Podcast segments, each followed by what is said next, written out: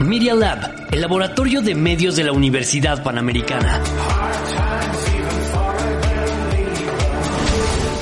Estamos conectados. Síguenos en Facebook y en Instagram para la experiencia completa.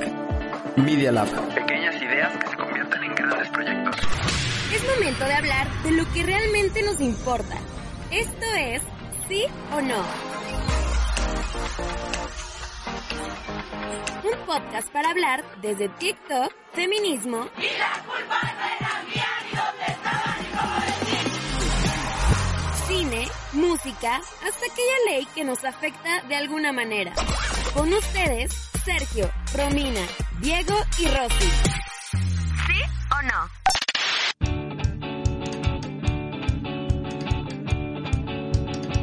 Bienvenidos al quinto episodio de esta quinta temporada 5 de 5. ¿Cómo están? ¿Ya escucharon el episodio anterior? Porque nos quedó muy bien y el de esta semana pues también porque siempre decimos eso de todos nuestros episodios, pero es la verdad. Obvio. ¿Sí o no, Sergio? ¿Cómo estás? En efecto, y fíjate que lo han recibido muy bien mis familiares, mis amigos, la gente en redes sociales, incluso hasta nos ha escrito gente, gente un poco, bueno, no un poco importante, diciendo, ah, muy bien, eh, van por buen camino, así que esperemos sigamos así. Y la verdad estoy muy emocionado por este episodio en el que hablaremos de legalización verde o regulación verde, como lo quieran ver en México.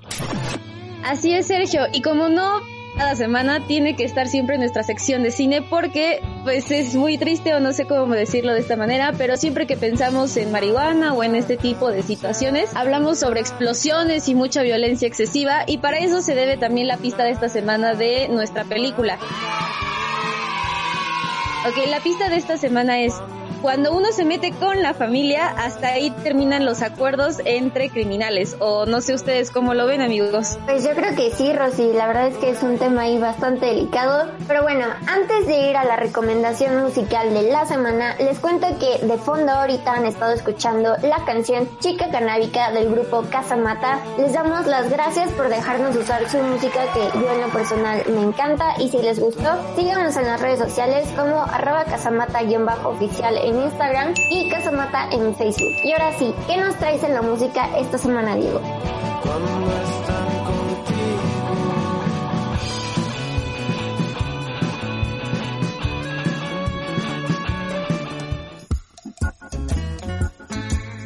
¿Qué puedo decir? Hoy traigo una canción magistral. Después de una selección bastante amplia que tenía desde Cypress Hill hasta John Holt, nos decidimos por los más grandes, o sea, Black Sabbath, quienes no solo querían espantar a la gente con su música, sino que también querían hablar sobre el tema que nos reúne hoy. Y por eso, y bueno, porque a Sergio le parece muy pesado escuchar Sleep, nos vamos con Sweet Leaf, del importantísimo álbum Master of Real. Así que súbanle y disfruten.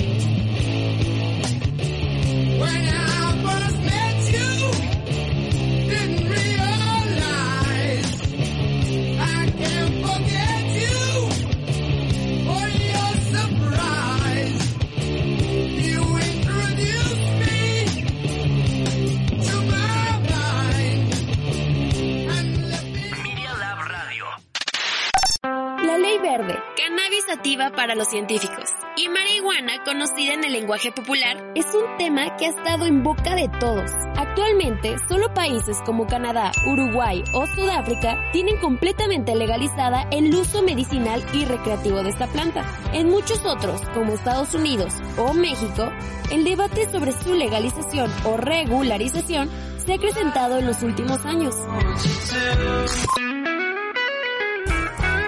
Y es que es todo un enredo. Que si se aprobó, que si no, que si hasta cuándo, que si acaba siendo peor. ¡Oh my God! En fin, que la ley tiene bastantes confusiones. Pero para eso, hoy en Sí o No, les traemos dos mujeres súper expertas en el tema. Ahora sí, ¿qué hay que saber sobre la ley verde en México?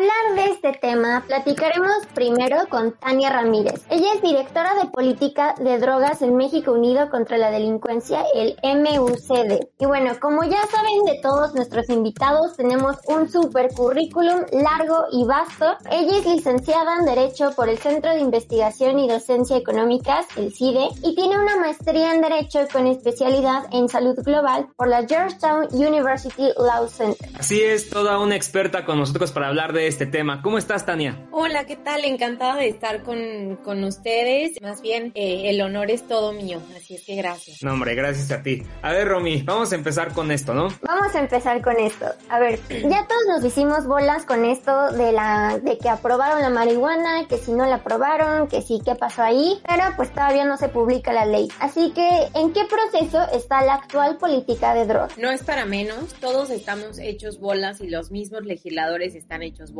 también. Ha, habido mucha confusión al respecto porque justo ha sido un proceso largo, complejo de ir y venir, que si la Corte les da la extensión, que si el Senado, que si la Cámara de Diputados y claro que ahí eh, pues en, ese ir y venir se ha perdido un poco la claridad de qué es lo que está pasando. En realidad lo que se está, eh, está todavía discutiéndose en el Poder Legislativo es una ley para regular o para crear un mercado regulado de cannabis a nivel, digamos, nacional en México. Algo parecido a lo que ocurre a nivel nacional en Uruguay y en Canadá y a lo que ya ocurre en algunas jurisdicciones de Estados Unidos. ¿Cómo llegamos a este punto? Y eso es importante para entender en dónde estamos y por qué estamos atorados. Llegamos a este punto, a diferencia de Canadá y de Uruguay y de las legislaciones de Estados Unidos, gracias al litigio estratégico. Es decir, desde 2015, eh, cuando México Unido ganó el amparo SMART, el primer amparo eh, con el cual se declaró pues que básicamente prohibir el uso, la posesión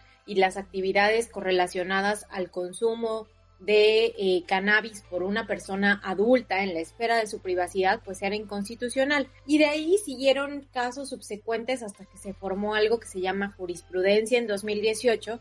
Y eso lo que quiere decir, en pocas palabras, que se crea además la obligación no solamente se creó la jurisprudencia, sino algo que se llama Declaratoria General de Inconstitucionalidad, pero sin tecnicismos, lo que nos importa es que el Poder Judicial, la Suprema Corte de Justicia de la Nación, con base en estos casos resueltos, le ordenó al Congreso que cambie esta ley.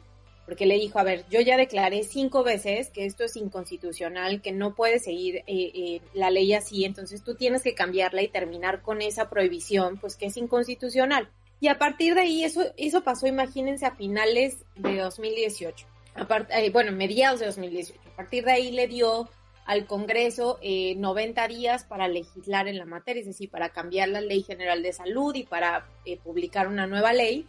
Y em, el Congreso, cuando iba a cumplirse el, el, tiempo eh, por ahí de 2019, a finales de 2019, octubre, el último día pidió una prórroga a la Corte. Le dijo, sabes que no voy a terminar a tiempo, dame una prórroga. La Corte se la dio por única ocasión, supuestamente, pero la realidad es que después, eh, cuando se acercaba el plazo siguiente, que era abril del 2020, pues otra vez, con, como se nos atravesó la pandemia, etcétera, aunque ya estaban avanzando en el trabajo legislativo, la Corte le dio otra vez otro, otra ampliación del plazo al Congreso. Y esta vez se cumplía en diciembre de 2020. Entonces, ahora sí, ya cuando iba a llegar la fecha, otra vez el Congreso le pidió una prórroga más a la Suprema Corte y aunque la Suprema Corte había dicho que era por única vez que les iba a permitir tener más tiempo, eh, pues dijeron, no está bien, te vamos a dar otra vez esta prórroga. Y así es que llegamos hasta hoy, donde el plazo que supuestamente ahora sí tienen para cumplir con ese cambio en la ley es otra vez el 30 de abril de 2021. ¿En dónde estamos? Eh, el Senado ya aprobó la ley para la regulación de cannabis, la aprobó desde noviembre del año pasado y la turnó a la Cámara de Diputados, eh, eh, quien tiene ahora sí que, eh, que, discutirla. Entonces se supone que los diputados la están analizando y tiene que quedar aprobada por ambas cámaras antes del 30 de abril. Pero entonces aquella vez en noviembre que nos dijeron, y el Senado aprobó la regulación de cannabis, pues sí era cierto, pero todavía no se concreta, digamos, en el sentido de que falta la otra cámara que tiene que aprobarlo y además después la publicación en el diario oficial para que ya esto sea perfectamente válido. Pero ese es el desastre, digamos, por venir de un mandato judicial. Eh, supuestamente el legislativo tendría que haberlo acatado pues pronto en el plazo que le dijeron, pero eso pues desafortunadamente no ha sucedido y ahí es donde estamos con la regulación de, de la cannabis que realmente digamos el único cambio grande que eh, se está gestando en materia de política de drogas en estos momentos desafortunadamente en los demás temas pues no, está, no están avanzando y, y, las cosas siguen más o menos igual que con los gobiernos anteriores, con políticas de detención, de erradicación de cultivos, eh, de falta de atención médica para las personas que usan drogas, discriminación y un montón de cosas que siguen exactamente igual o peor incluso ahora con la pandemia.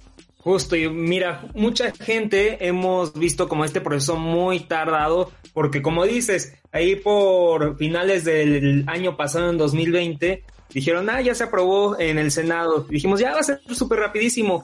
Pero no, incluso pues dices que todavía tenemos que esperar a que los diputados la aprueben, también en el Senado de nuevo, luego el presidente, luego que se publique en el diario oficial de la federación y luego esperar 18 meses, ¿no? También porque pues sí, es todo un proceso tardadísimo. Ya lo resumiste bastante bien.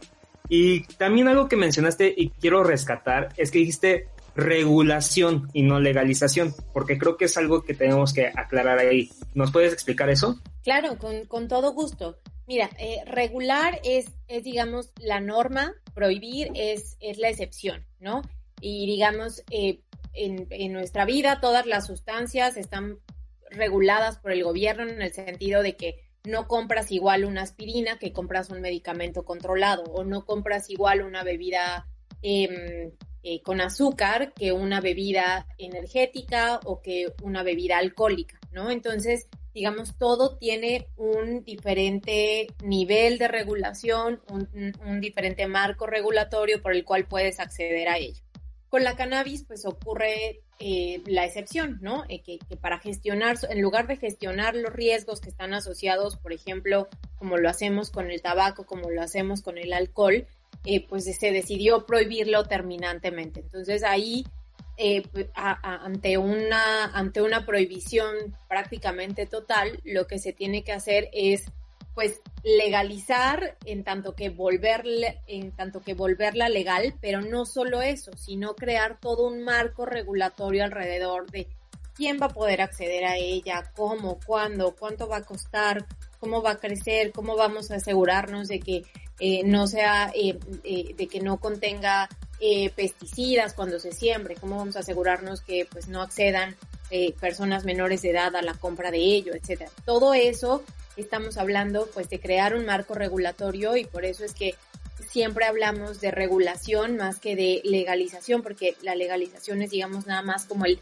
clic para volverla de, estar prohibida a estar ya permitida en algunas actividades, pero lo que, lo que, a lo que aspiramos es que se construya pues toda una regulación alrededor de ella como ocurre con prácticamente todo.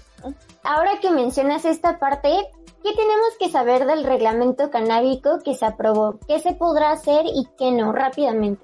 Claro, mira, creo que parte de esta confusión que tenemos eh, todos de que si una cosa se aprobó pero la otra no, pero el Senado, pero es que eh, han habido muchos temas al mismo tiempo. Eh, una yo separaría la discusión en dos cosas, ¿no? Por una parte, lo que les contaba de la ley que tiene que pasar eh, eh, antes del 30 de abril, es estamos hablando de cannabis para uso personal adulto o como le llamamos normalmente cannabis recreativo, ¿no? Que es una cosa a la que vas a poder acceder una vez que esté regulado, pues siempre y cuando seas un adulto y puedas o cultivar o comprarla o compartirla. Eso eso es digamos en tanto que lo recreativo, pero la parte medicinal, es decir, todos los usos terapéuticos, eso ya está permitido desde 2017. Se aprobó la ley desde mayo de 2017.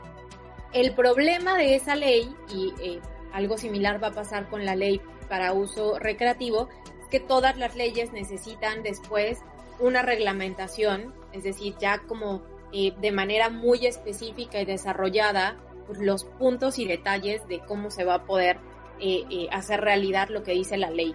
Y entonces nos debían ese reglamento de cannabis medicinal desde 2017, cuando tenían también que publicarlo las autoridades a finales de ese mismo año. Entonces el reglamento viene con prácticamente tres años de retraso, donde también la sociedad civil, entre ellos México Unido, pero muchos otros abogados también, tuvieron que ir otra vez a la corte, ir otra vez a los tribunales a decir, es que no nos han publicado el reglamento, aunque la ley ya es, eh, aunque ya es legal la cannabis medicinal, ¿no? Entonces el reglamento que se publicó apenas recientemente es únicamente para eh, uso medicinal de la cannabis y en, en, en, general lo que yo te puedo decir es que regula o se enfoca eh, fundamentalmente en todo lo que tienen que hacer la industria farmacéutica para poder sacar un producto de cannabis medicinal al mercado. Entonces, el, el impacto en la vida, pues, tanto de los pacientes como de las personas que lo quieran usar para fines recreativos, pues es relativamente poco, es un reglamento más como de medicinas y de insumos para la salud eh, que de otra cosa. Pero ahí están las dos discusiones, eh, una es cannabis medicinal y la otra es bueno, pues muchísimas gracias, Tania, por aclararnos todas estas dudas que teníamos y no sé si tengas algo más que agregar. No, agradecerles mucho, la verdad es que eh, gracias, gracias por invitarme y gracias porque creo que las preguntas que me hicieron son, son fundamentales para que todo el mundo entienda dónde estamos. Coinciden que ha habido mucha confusión. Eh, pero creo que, que, que, hacen una gran labor al intentar aclararlo. Nada más al final invitarlas, invitarlos a que si quieren encontrar más información visiten la página de México Unido contra la Delincuencia. Justo ahí tenemos como una línea del tiempo de qué es lo que está pasando, por qué, pero el Senado, pero la Cámara de Diputados y todos los documentos si quieren entender un poquito más a detalle cada una de las discusiones que les acabo de platicar y muchas cosas más. Ahí las van a poder encontrar. Muchas gracias. Gracias, Tania. Perfecto. Y nada más, dirección de México Unido para que se metan a todo esto es mucd.org.mx. Media Lab, el laboratorio de medios de la Universidad Panamericana. Estamos conectados. Síguenos en Facebook y en Instagram para la experiencia completa. Media Lab. Pequeñas ideas que se convierten en grandes proyectos. Y ahora para hablar sobre lo que sí y lo que no se podrá hacer con esta ley hablaremos con Sara Snap. Ella es cofundadora de el Instituto RIA, aquí en México, integrante del colectivo Drogas, Política y Cultura, también consejera de Rever de Ser, colectivo y asesora internacional con acción técnica social y bueno, mucho, mucho más. Además también es autora del Diccionario de Drogas, publicado por Ediciones B en 2015, con un gran currículum, es experta en estos temas, así que Sara, ¿cómo estás? Muchas gracias por estar en el podcast. Ay, muchas gracias por la invitación, Sergio, Romina, es un gusto estar con usted. No, hombre, un gusto nosotros también tenemos contigo, ¿no, Romy? Exactamente, nos, nos encanta tener aquí a todos nuestros invitados y estamos muy felices de tenerte por acá. Y bueno, a mí siempre me toca ya empezar con la parte dura, entonces empecemos. Ya se aprobó la ley que regula la marihuana, pero queremos saber que sí se podrá hacer en términos recreativos. Bueno, okay. Pero esto es, esto es asumiendo que ya se aprobó y se firmó y todo eso. ¿no? La pregunta. Ok. Y esto es también asumiendo, porque es muy, muy importante dejar en claro que aún no se aprueba esta ley. Todavía está en el proceso legislativo, que todavía nada de lo que digo es legal, sino que tenemos que esperar a que lo aprueban en la Cámara de Diputados, después que lo aprueban de nuevo en, en el Senado y de, eh, eh, en, la, en el diario oficial, entonces ya todo esto entra en vigor y entonces se supone que podríamos hacer las siguientes cosas. Si eres una persona mayor de edad, si tienes más de 18 años, tú vas a poder tener seis plantas en tu casa o si son dos mayores de edad en la casa, tú vas a poder tener ocho plantas. Y yo solo voy a hablar de lo que está plasmado en la ley actualmente y después tal vez pueda hablar un poco sobre cuáles son los cambios que nosotros quisiéramos hacer desde, desde Instituto RIA y desde la coalición Regulación por la Paz. Entonces, todo esto es para un uso adulto. Entonces, también la ley no habla del uso recreativo, sino del uso adulto, diciendo, bueno, son las personas mayores de 18 años que van a poder ejercer el derecho al libre desarrollo de la personalidad con estas actividades. El autocultivo en casa, donde no vas a tener que registrarte o demostrar que tus eh, semillas son legales, sino que va a ser un derecho donde tú puedes tener tus plantas en tu casa, eh, seis o ocho si son dos adultos. Sí hay algunas restricciones donde para el consumo en tu casa, digamos que consumirlo, eh, se supone que no lo vas a poder hacer si no todas las personas en la casa, si no todos los adultos en la casa han dado su consentimiento. Nosotros creemos que esto es como una invasión de la privacidad. También hay una prohibición de hacerlo frente menores de edad. Esto también es una ambigüedad legal de que sé qué significa enfrente de, ¿no? Yo soy madre, tengo un hijo de tres años. Si yo estoy en otro cuarto, pero él está en la casa, eso es enfrente. Entonces hay ciertas cosas así de ambigüedades que sí pueden ser como una invasión en, en, en, el espacio privado que tenemos. Eh, no podrías consumir en la vía pública, podrías portar hasta 28 gramos y si portas entre 28 gramos y 200 gramos de cannabis, te podrían imponer una multa. Podemos hablar más de eso al ratito. Y también podrías participar o formar parte de una asociación canábica. Y estas van a ser asociaciones civiles con el objeto social de cultivar cannabis en conjunto, donde tú tendrías, según la ley ahorita, tú tendrías derecho a la cosecha de cuatro plantas, ¿no? Puedes tener cuatro plantas por socio, hay entre dos y dos y 20 socios. Nosotros creemos que son números muy bajos, pero donde entonces por lo menos 20 personas pueden juntar a cultivar en un lugar en conjunto. El problema es que pusieron unas restricciones ahí de que tiene que ser, no puede ser dentro de 500 metros de viviendas, centros culturales, deportivos, recreativos, lo que sea. Entonces como pues en los espacios urbanos va a ser muy difícil hacer una asociación canábica, que son restricciones que no ponen para los dispensarios es la tercer vía de acceso. Entonces está el autocultivo, las asociaciones canábicas y a la tercer vía de acceso es el mercado regulado, donde entonces si es que existe este nuevo instituto que se crea, el Instituto de Regulación y Control de Cannabis, ellos pueden dar cinco tipos de licencias, cultivo, transformación, distribución, investigación importación y exportación de cannabis psicoactivo o no psicoactivo y ellos de ahí entonces una empresa o una comunidad, pero principalmente empresas, pueden pedir eh, licencias para hacer una de estas actividades o múltiples actividades. Entonces tú como una persona mayor de edad vas a poder ir a, a un dispensario, a un punto de venta eh, para comprar hasta 28 gramos por día eh, cannabis demostrando con identificación, ¿no? Hay ciertos requisitos para esos puntos de venta y una restricción, por ejemplo, a esas empresas que tienen la licencia para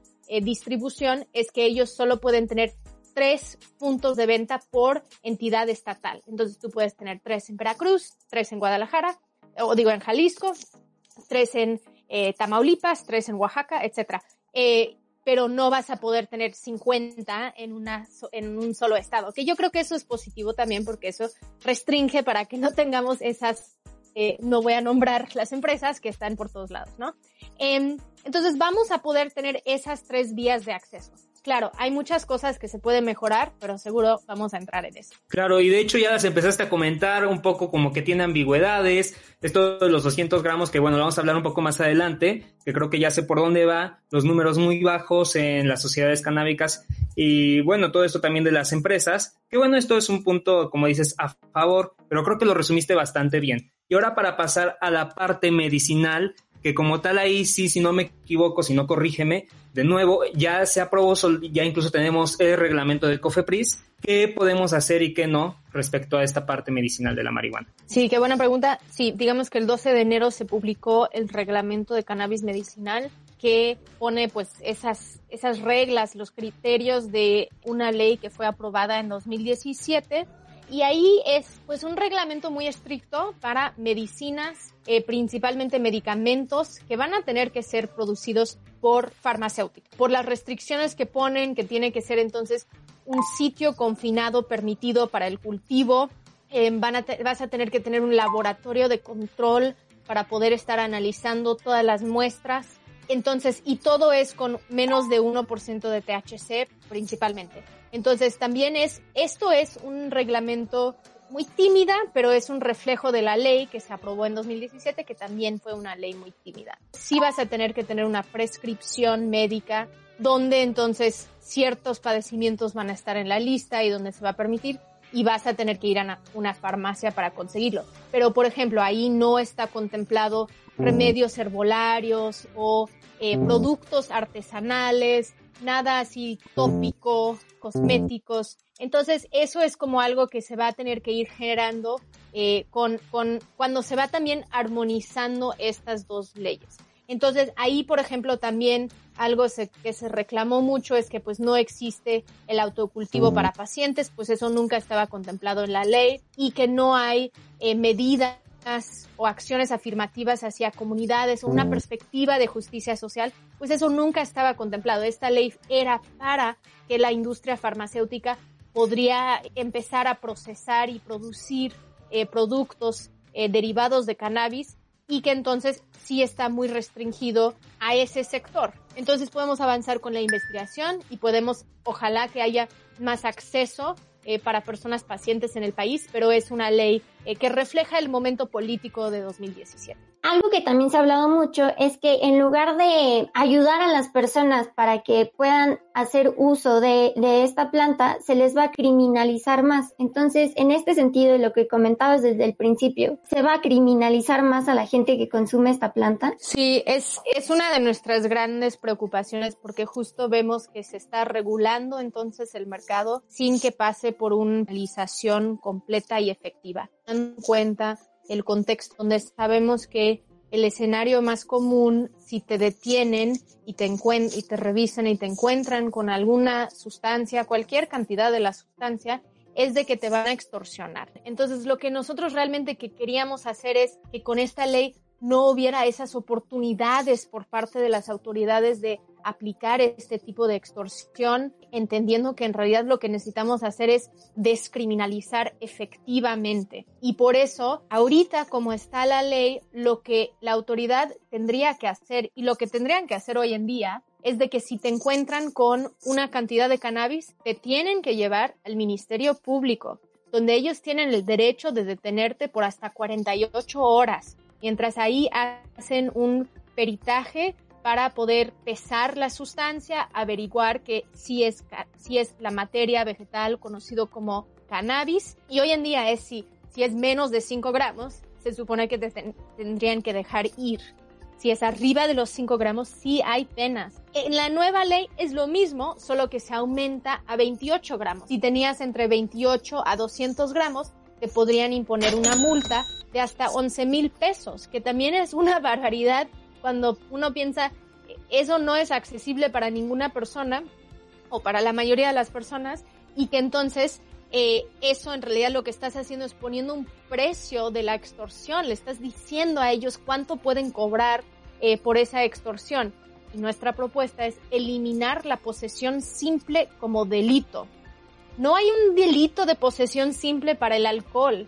Yo puedo andar con 80 100, 2000 botellas de tequila y nadie me puede decir nada. Ahora, si lo estoy comercializando en la calle o lo estoy vendiendo así, eh, caballito por caballito, em, cuando no tengo permiso o una licencia para hacerlo, entonces eso es ilegal. Entonces es de que el Estado tendría que comprobar que hay algún otro delito que no sea la posesión. Posesión simple no debería ser un delito que se puede castigar. Pues esperemos que sí le hagan caso a la sociedad civil, porque bueno, hemos visto una hegemonía en el Congreso, entonces esperemos que sí haya como un poco de apertura a esto. Entonces ya ahora sí para finalizar, porque ya resumimos bastante bien, no sé si tengas tú algo, algo más que agregar, algunas limitantes más críticas, lo que tú quieras agregar para finalizar. Eh, se pueden sumar eh, al movimiento, se pueden sumar eh, nosotros desde el Instituto RIA y también desde la Coalición Regulación por la Paz siempre estamos eh, compartiendo acciones que pueden tomar.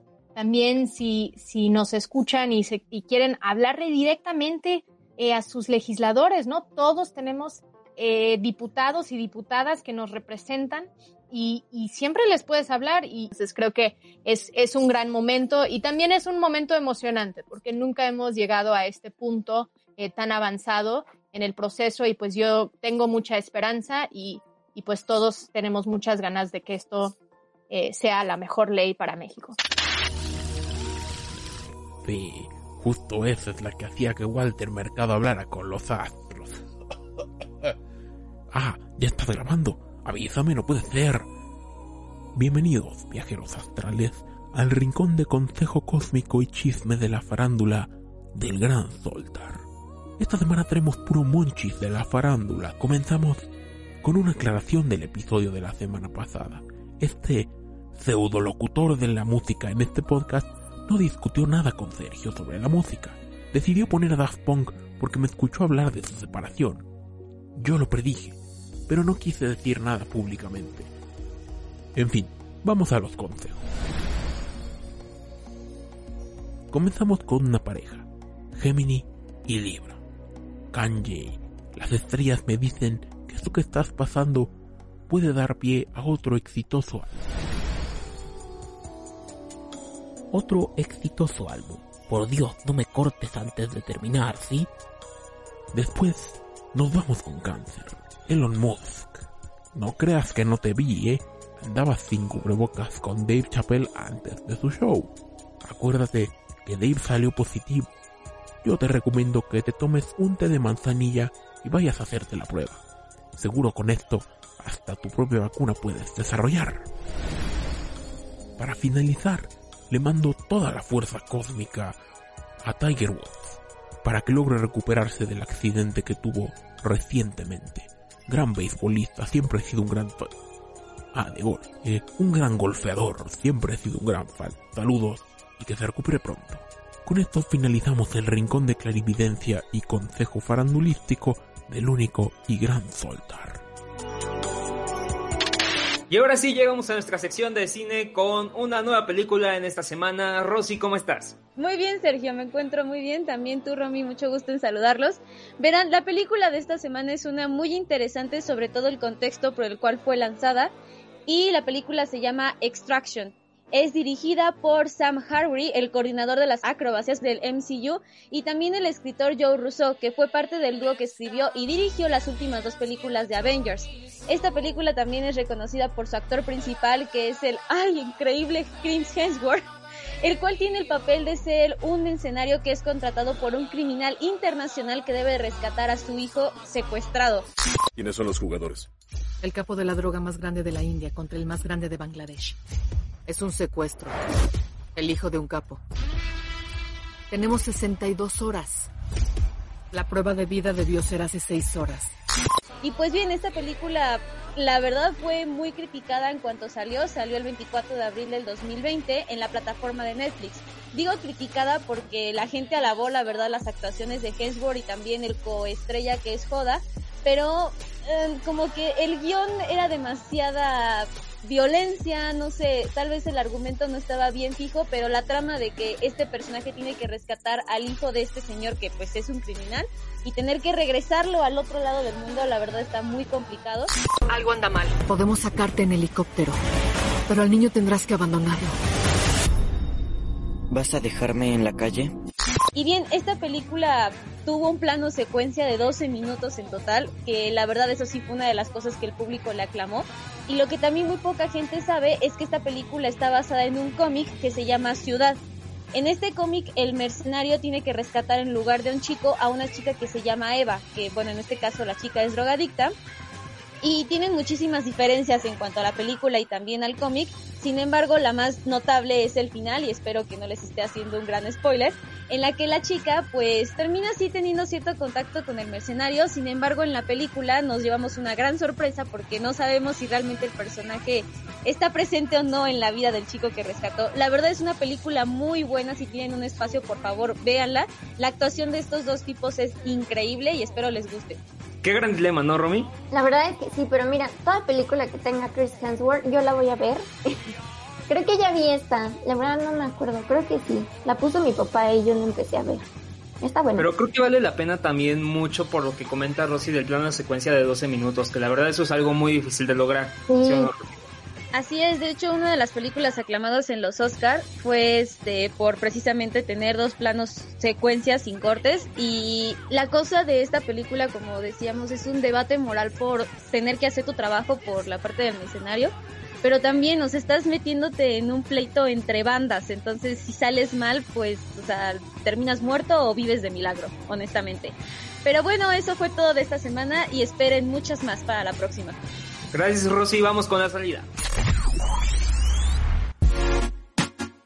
Y bueno, como ya escuchamos de nuestras expertas, esto va para largo, pero siempre podrán tener todo lo que tienen que saber de esta ley de nuestra mano aquí en Sí o No. ¿Sí o no, Sergio? Exactamente, es todo una guía sobre la legalización o la regulación de la marihuana y también les recomiendo que se metan a la página que dijo Tania de Mexicanos Unidos contra la Delincuencia, donde también van a tener actualizada. En serio, es una guía para entender todo este tema. ¿Sí o no, Rosy? Así es, chicos. Aprendimos sobre todo lo peligroso que puede ser este trabajo. Eso, bueno, tiene que ver mucho con nuestra película. Sin embargo, ya al fin les voy a dar la pista de la siguiente semana de nuestra película. Recuerden que si algún día están en una emergencia y quieren tener por alguna extraña razón una cabina de radio casera, no olviden poner cartones de huevo en sus paredes. ¿Sí o no, Diego? ¿Qué programa? Sí que sí. Ah, eso sí, no olviden seguirnos en redes sociales. Recuerden, estamos en Facebook, Twitter e Instagram como arroba sí o no y arroba Media Lab UP. Guiones bajos en lugar de espacios. Recuérdenlo bien. Pues ahí está, nos escuchamos la otra semana. Gracias. Ya no hay pretexto. De aquí tienes que salir pensando sí o sí. Donde puedes elegir el tema. ¿Qué opinas? ¿Va o no va? ¿Sí o no? Nos escuchamos la otra semana. ¿Sí o no? Los hechos, comentarios y opiniones expresados en este sitio y programas son responsabilidad de quienes los emiten y no reflejan en ninguna circunstancia el punto de vista de la Universidad Panamericana, de sus autoridades y o representantes legales. Escuchas Media Lab, el laboratorio de medios de la Universidad Panamericana.